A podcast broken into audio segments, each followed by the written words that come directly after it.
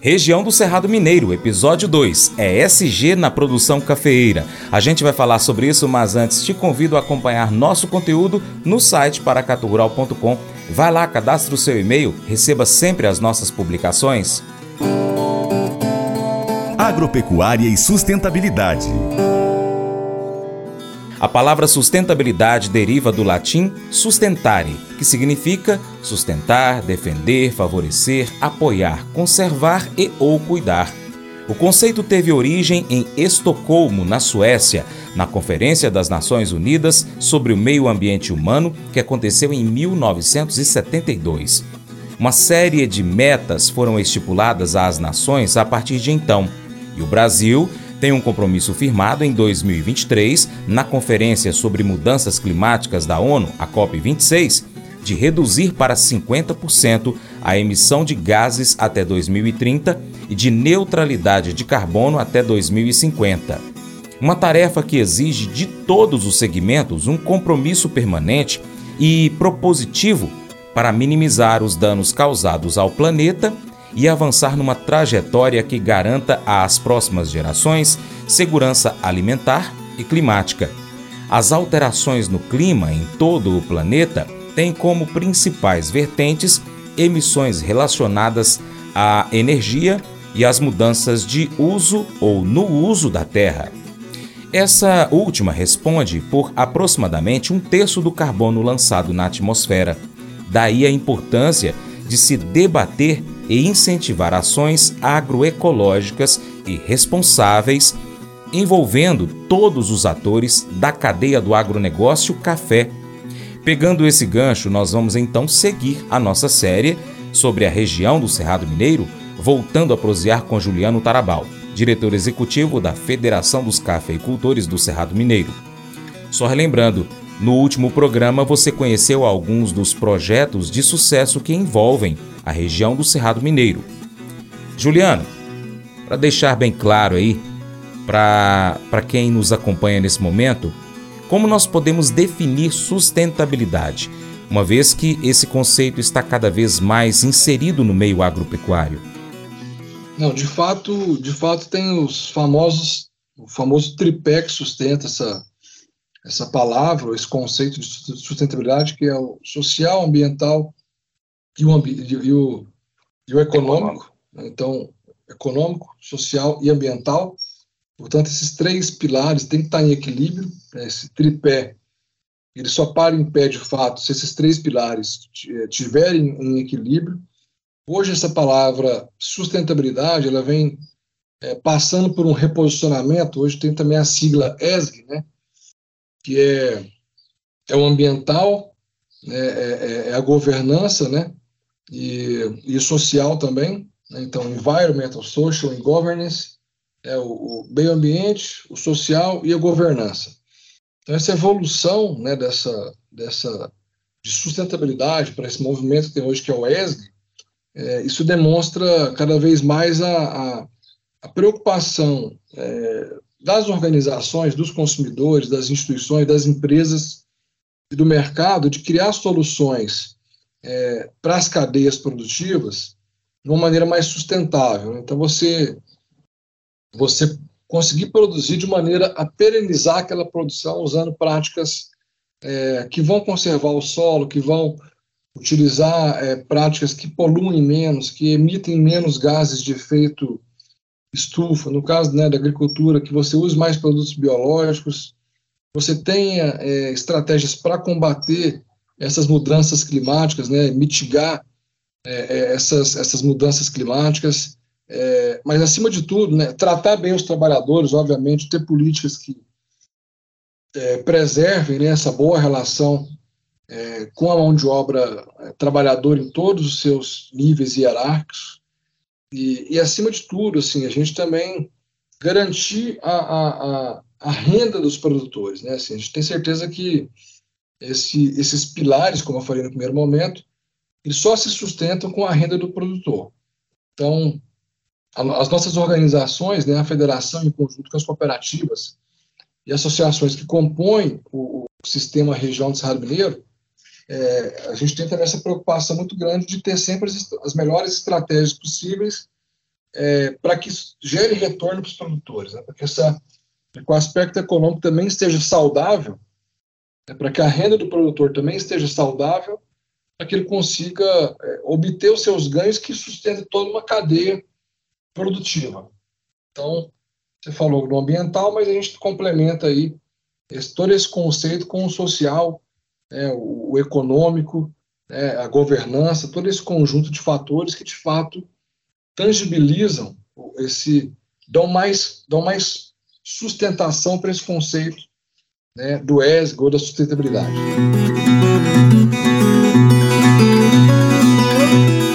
Você sabe o que significa a sigla ESG? Inicialmente é uma sigla em inglês. Corresponde às práticas ambientais, sociais e de governança de uma organização. O termo foi cunhado em 2004 em uma publicação do Pacto Global em parceria com o Banco Mundial. Os critérios ESG estão totalmente relacionados aos 17 Objetivos de Desenvolvimento Sustentável, ODS, estabelecido pelo Pacto Global, iniciativa mundial que envolve a ONU e várias entidades internacionais, conforme informações do portal Ability. A gente agora proseia com Regis Damásio Sales, superintendente da Cooperativa dos Cafeicultores do Cerrado de Monte Carmelo, que fala para a gente um pouco mais sobre essa sigla ESG e a relação dela com a produção de café no Cerrado. Bom, Francis, o cooperativismo por si só, ele já trabalha as questões sociais as questões ambientais e as questões de governança. Mais do que nunca, as cooperativas como um todo, ao longo desses muitos anos, nessa jornada, ela já cumpre todo esse papel que hoje chamam-se de várias siglas, né? mas o cooperativismo é pioneiro nisso. E isso há muito tempo já acontece nas cooperativas e vai acontecer por muitos e muitos anos. Hoje, com o advento da comunicação, com o advento das mídias sociais, o consumidor está bem mais antenado com todo o processo produtivo das empresas, das cooperativas. Então, o consumidor final deseja, quer saber, tem o direito de saber como que o seu produto foi produzido, como que ele, quais os impactos positivos que ele gerou na área ambiental, na área social e qual a governança que administra todos esses resultados. Então, o cooperativismo por si só atende esses requisitos dentro dos princípios cooperativos. Nós temos aqui ah, todo um modelo de trabalho nessa linha, onde nós desenvolvemos em 2018 o inventário da sustentabilidade. O que, que é isso? O inventário da sustentabilidade foi realizado nas fazendas na época que eram certificadas é, certificação de boas práticas para saber se essas fazendas realmente estavam gerando, com a certificação, após 10 anos de fazendas certificadas, impactos positivos. Então, nós, em 2018, inventariamos alguns itens dessas fazendas, ou seja, os principais: solo, social, uso de, uso de defensivos e fertilizantes, emissão de gases, a parte de solo, como é que estava a qualidade do solo, a parte de gestão, o uso dos recursos hídricos, já que a água para nós é um insumo altamente importante para a produção do café. E nesse inventário nós deparamos em dois itens deles, que é a emissão de gás e uso de defensivos e fertilizantes, pontos que nós resolvemos a trabalhar um pouco mais. Ou seja, nós atestamos e fizemos todo um trabalho de certificação também na área do carbono. Ou seja, essas fazendas elas mais emitem, é, mais sequestram gases de efeito estufa do que emitem para produzir café. Então, baixo carbono, ou seja, nós também somos e atendemos esses indicadores que hoje mais do que nunca são é, exigidos pelo mercado como um todo. E do outro lado, outro item que nós deparamos e entendemos ser também relevante, fizemos estudos, inclusive com a participação da Universidade Federal de Uberlândia, é o uso de defensivos e fertilizantes, onde nós deparamos já com o uso dos biológicos, ou seja, mais do que nunca, para produzir café, o nosso grande desafio é minimizar o uso de produtos químicos, com o uso de produtos biológicos. Então, isso está cada vez mais caminhando e caminhando a passos largos, objetivando um resultado de racionalização dos químicos. Deixando claro que nós não estamos falando de cafeicultura orgânica, não é isso. É uma cafeicultura empresarial de resultado que tem por desafio racionalizar o uso de produtos químicos com o uso responsável de produtos biológicos. Daí fechamos esse inventário com uma certificação para que nós pudéssemos, com indicadores, monitorar. Porque se você não medir, não tem como monitorar. Então nós temos todo um plano de mitigação nessas fazendas para que nós possamos fazer o devido gerenciamento desse inventário da sustentabilidade. A sigla ESG corresponde, portanto, às práticas ambientais, sociais e de governança de uma organização. Todas as empresas, cooperativas, instituições, enfim, que desejam adotar medidas sustentáveis seguem essas condutas ligadas à ESG. Eliane Cristina, superintendente executiva da Cocacer Araguari, também proseia com a gente sobre esse tema. Eliane, fala então para a gente sobre a ESG em si e qual é a ligação dela com as práticas adotadas pela Cocacer. Então, o ambiental, social, né, e a governança, que é o significado aí traduzindo, né, para nós aqui uh, da sigla, é, nós trabalhamos ele na cooperativa, porém a gente uniu aí mais dois itens, que é o educacional e o econômico, né? Porque nós entendemos que sem o educacional e sem a competitividade do econômico, o ambiental ele se esvazia, porque não adianta você falar para um produtor, fique no prejuízo mas cumpra aqui a sua meta de meio ambiente, como que ele sobrevive. Então nós começamos aí nesse sentido um projeto que ele chama Café Sustentável, uh, e esse projeto Café Sustentável, ele trabalha esses cinco pilares, unindo o ISG mais é, os dois pilares que nós entendemos que são fundamentais para você produzir hoje, que é uh, o educacional com o econômico. E esse projeto ele vem para ajudar o produtor uh, a conseguir transformar teoria em prática.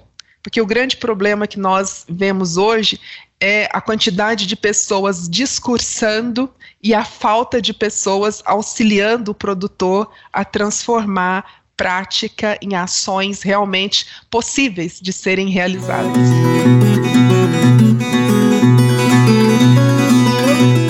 A gente tem falado bastante aqui, né, no nosso jornal do agronegócio sobre essa sigla ESG, que faz referência às práticas ambientais, sociais e de governança de uma organização.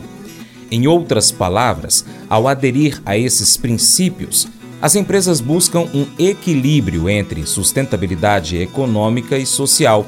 Também estamos proseando com Simão Pedro, presidente executivo da Expocacer, que fala mais sobre ESG e como se dá esse equilíbrio entre o desenvolvimento sustentável e econômico, já que a Expocacer segue esses procedimentos. Simão, é, você falou da sustentabilidade e hoje a gente tem aí essa famosa esse, essas famosas três letrinhas que é a chamada ESG ou ESG, como alguns outros dizem, né? Que es, explica um pouco da sustentabilidade. Eu gostaria que você falasse como que a, que a Expocacer está trabalhando a sustentabilidade aí com os produtores, em todo o processo, desde o preparo do solo até a entrega do produto final, seja no Brasil ou fora dele. Veja, para nós, o ESG, o ESG, o ESG, conforme muitos falam, não é um objetivo. O ESG, o ESG é um jeito de ser, é uma forma de ser. É, então a Expocacera não tem por objetivo desenvolver o ESG, ela tem como DNA desenvolver o ESG. Porque ESG é comportamental, é um comportamento. E um comportamento ele advém de um hábito que advém de uma cultura. Então a Espocacé tem na sua cultura essa questão da sustentabilidade. a sustentabilidade econômica, dentro da, da sigla, a sustentabilidade social, dentro dessa mesma sigla ESG, e a sustentabilidade de, de governança, de, de, de meio ambiente, melhor dizendo. Então vejamos, aquilo que no passado se chamava tripé da sustentabilidade, ou seja, ambientalmente correta, socialmente justa e economicamente viável, é o que hoje se chama o ISD, né, esse ESG. E não adianta ter isso no papel, não adianta isso ser algo que está colocado em uma, em uma logo, em um outdoor, se isso não está introjetado, se isso não é parte do DNA. E a cafeicultura do Cerrado, ela tem isso na sua natureza. Porque o Cerrado, ele teve que ser trabalhado. O Cerrado não era uma terra pronta para o plantio. Até 1972 nem era apto ao plantio de café. Foi depois de 72 que veio a declaração do Instituto Brasileiro do Café que era a região apta ao café. Então o cerrado teve que ser trabalhado. E o cerrado trabalhado, ele precisa ser respeitado. Então a sustentabilidade, o respeito ambiental vem desde o início da atividade agrícola no cerrado, da atividade cafeeira no cerrado, que se intensificou depois dos anos do, do ano de 75 né, como outras áreas foram desenvolvidas. E aí mesmo em Paracatu, né, onde, onde está aí vocês da Noroeste, eu falo com muito carinho dessa região, porque aí na região foi uma região que teve muito café. Aí no projeto Mundo Novo, teve várias áreas de café e eu tive a alegria de poder participar desse projeto Mundo Novo, à época trabalhando pela Cooperativa Agrícola de Cutia, que foi a que implantou a estrutura de agricultura e cafeicultura na região do Noroeste. Então também faz parte da história do Cerrado a região Noroeste, não só aqui, mas ao centro do Cerrado. E a característica da sustentabilidade é o que garante a permanência do Cerrado. As questões hídricas, as questões de, de, de reservas é, florestais são fundamentais para o processo produtivo. E nenhum produtor vai afetar o ecossistema do qual ele precisa. Então, o cerrado tem essa característica. E quando falamos da sustentabilidade, nós falamos sim, como você disse, desde o plantio, desde o trato da, da, do, do solo, desde a respeitabilidade às normas ambientais para que se plante somente em áreas passíveis de plantar para plantio. É, que se respeita a reserva legal, que se respeita as áreas de preservação permanente, as APPs, e isso está na, na, no histórico do, do, aqui da produção. A área social, da mesma forma, né, aqui em patrocínio, por exemplo, foi o nascedouro do, do, dos núcleos intersindicais de conciliação trabalhista. Aqui fundou-se o primeiro Ninter, né, o primeiro Ninter do Brasil, que fez uma mudança, uma revolução na própria CLT, em que esse núcleo permitia uma, uma conciliação dos interesses trabalhador e empregador rurais. Então veja que o lado social também foi trabalhado. Aqui no início, a campanha para se ter registro em carteira foi feita pelos cafeicultores, pelos produtores, convidando os, os trabalhadores a emitirem as suas carteiras de trabalho. Então veja que é do, quando eu falo do DNA, isso está na história da cafeicultura aqui do Cerrado. A questão econômica, óbvio, você precisa de uma sustentabilidade econômica para manter as outras sustentabilidades. Mas tanto a econômica como a social e a ambiental, elas têm o mesmo peso, não são pesos diferentes, são, digamos, é, includentes, todas elas. E hoje, por exemplo, o ponto-chave que nós desenvolvemos na cafeicultura é a cafeicultura regenerativa. Ah, hoje, a cafeicultura regenerativa, aqui na área de atuação da Expocacé, ela não é um, um projeto, ela é um programa já existente, com a, a práticas que os produtores já vinham é, delas se utilizando há muitos anos e que agora passaram a certificá-las pelo sistema Regenagri, por exemplo, é, certificando agora aquilo que já faziam anteriormente. Por exemplo, cobertura de solo, utilização, é, redução de utilização de, de agroquímicos, é, uso de fertilizantes biológicos. Então, isso já vinha sendo desenvolvido. E para você ter uma ideia a, a, da expressão que isso representa, já de imediato são 13 mil hectares em cafeicultura regenerativa. Não está se falando em nicho. E a perspectiva para o primeiro ano, agora de 2024, para esse ano, é que atinjamos 24, 25 mil hectares de cafeicultura regenerativa. Isso representa mais de 10% da área em produção do cerrado todo. Isso representa aproximadamente um terço da área da Expocacé, dos cooperados da Expocacé.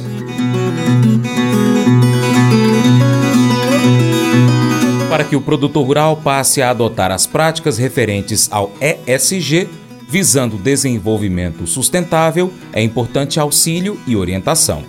Por isso, o Consórcio Cerrado das Águas, por meio do Programa de Investimento no Produtor Consciente, orienta, apoia e incentiva o produtor rural na implementação de estratégias que é a provisão de serviços ecossistêmicos a todos os produtores cujas propriedades são adjacentes a, a uma dada bacia hidrográfica, tornando a região resiliente às mudanças climáticas. A equipe do Consórcio Cerrado das Águas, CCA, apoia os produtores e facilita o processo de transição para a agricultura inteligente, oferecendo tecnologias para serem aplicadas na vegetação nativa, áreas produtivas com foco na melhoria da oferta dos recursos hídricos, sempre embasado em pesquisas científicas e experiências práticas. Fabiane Cebaio, secretária executiva do CCA, explica como funciona esse programa ele foi construído é, exatamente para apoiar os produtores é, no que a gente chama de processo de transição. Né? Então, o que nós fazemos com o objetivo de melhorar a qualidade e a quantidade de água é apoiar os produtores no desenvolvimento de estratégias, tanto na lavoura quanto na vegetação nativa, para que, que isso reflita lá na produção de água. Tá? Então, como que o programa ele funciona? Ele tem etapas definidas, então a primeira etapa é de cadastro e adesão, né? Depois a etapa de implementação, diagnóstico e monitoramento. Então, são quatro etapas aí muito bem definidas, é, aonde a equipe do consórcio vai entrando em contato com os produtores e caminhando por essas etapas conforme a aceitação dos produtores, né? Então, uh, o, o, programa de investimento no produtor consciente, quando o produtor adere, quando ele faz adesão, a equipe então visita essas propriedades, né? E a partir do momento da, dessa visita, a gente faz um diagnóstico. Então, existe um diagnóstico tanto da área produtiva quanto da área de vegetação nativa. E esse diagnóstico, ele traz os riscos. Quais são os riscos, então, daquela propriedade a, ao recurso hídrico, né? Da propriedade e da bacia, que podem então fazer com que esse produtor é, não tenha resiliência hídrica, resiliência climática, que ele não consiga enfrentar aí essas intempéries que a gente vem vivenciando nos últimos anos. A partir dessa análise, então, a partir do momento que é identificado os riscos né, dentro das, da, da propriedade, é, a equipe volta para o escritório elabora um plano que nós chamamos de plano de adaptação climática. A partir do momento então que são identificados os riscos dentro das propriedades, a equipe volta para escritório e elabora o PAC, que é o plano de adaptação climática. Esse plano de adaptação climática, ele então é, orienta o produtor, né, é, como que ele tem que implementar as estratégias. Ali tem um modo de fazer, tem a, um, um, cronograma possível, né, proposto, o, o orçamento, né, esse orçamento depois ele é discutido linha a linha com os produtores, e aí então existe esse, essa discussão Logo que o plano fica pronto, o produtor é convidado a dialogar e discute-se então com o produtor quais das estratégias propostas ele quer implementar e em quanto tempo ele quer implementar, para se traçar um plano de execução dessas estratégias, né, é, para que ele faça esse trabalho de transição. Às vezes ele não tem condição de fazer todas as estratégias logo de cara, mas ele estabelece ali, olha, dentro de três anos eu quero é, plantar mix na entrelinha do café ou no pasto, né, ou sei lá, desenvolver alguma estratégia na lavoura é, da soja. É, de acordo com esse plano de três anos. Então, em três anos eu vou fazer essa transição para essa estratégia. Né? Então, é traçado esse plano com os produtores é, e logo após, então, o plano feito, ele volta para sua propriedade com o plano e junto com o seu agrônomo ele executa aquelas estratégias. Né? E o consórcio, é, então, faz o trabalho de monitoramento é, para entender o quanto essas estratégias estão apoiando, né? É, estão apoiando aí a, a lavoura, né, a parte econômica e também estão se desenvolvendo na vegetação nativa. Né? E aí é interessante, Francis, porque a, a, a vegetação nativa, né, é, que normalmente, às vezes, é, em algumas propriedades, elas se encontram degradada, ela entra, em contra, ela entra como contrapartida. Né? Então a gente dialoga com o produtor, a gente fala, olha, a gente restaura a sua, sua vegetação nativa, é, em contrapartida você melhora né, o solo da sua propriedade, você melhora as estratégias usadas na sua lavoura, né? para que realmente se torne um solo capaz de, de infiltrar a água e de melhorar o processo de abastecimento do lençol freático. Tá? O produtor que quiser conhecer então mais sobre o consórcio Cerrado das Águas deve fazer o que, Fabiane? É, os produtores que quiserem conhecer o trabalho do consórcio, que tiverem interesse, né, eles podem falar conosco, eles podem se mobilizar através do nosso site, que é www.cerradodaságuas.org.br, através da nossa rede social, digitando lá Instagram, Facebook, Cerrado das Águas vocês vão encontrar a nossa rede social ou pelo telefone, né, que é 997750014. É, pode também entrar em contato conosco pelo WhatsApp para conhecer melhor o nosso trabalho, né? Hoje, como eu falei, nós estamos avançando por clusters de produtores que serão indicados pela Federação dos Cafeicultores, pelos nossos associados, né? Mas não, nada impede também de um produtor entrar em contato para entender né, é, as possibilidades de, de do trabalho dentro da propriedade dele, quais seriam os caminhos que ele poderia é, trilhar né, para ter aí sua propriedade como uma propriedade de produtor consciente, né, engajada dentro do programa. E assim a gente finaliza esse episódio. Fique atento porque a gente ainda tem muito mais informações a respeito da sustentabilidade na região Cerrado Mineiro.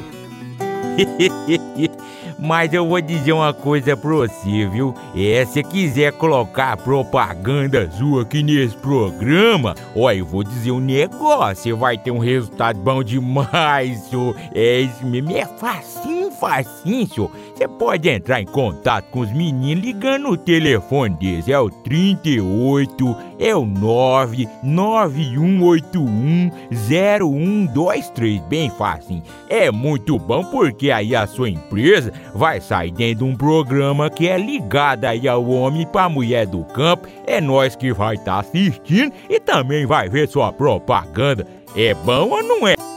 Você seria capaz de dizer apenas palavras positivas e encorajadoras por 24 horas?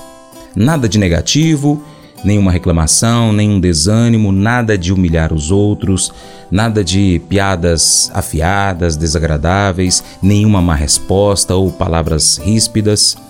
Como seu dia então seria diferente? Como que os seus relacionamentos poderiam mudar com isso? Como que a sua mentalidade mudaria fazendo essas coisas? Aqui está o desafio de hoje para você. Use apenas palavras que edifiquem os outros nessas próximas 24 horas. Se você der uma escorregada e dizer algo negativo, aí esse período de 24 horas recomeça, combinado assim? Observa como que as pessoas vão responder a você, depois pode até comentar aqui. Esse devocional faz parte do plano de estudos Nunca Desista do aplicativo bíblia.com. Muito obrigado pela sua atenção, Deus te abençoe. Tchau, tchau.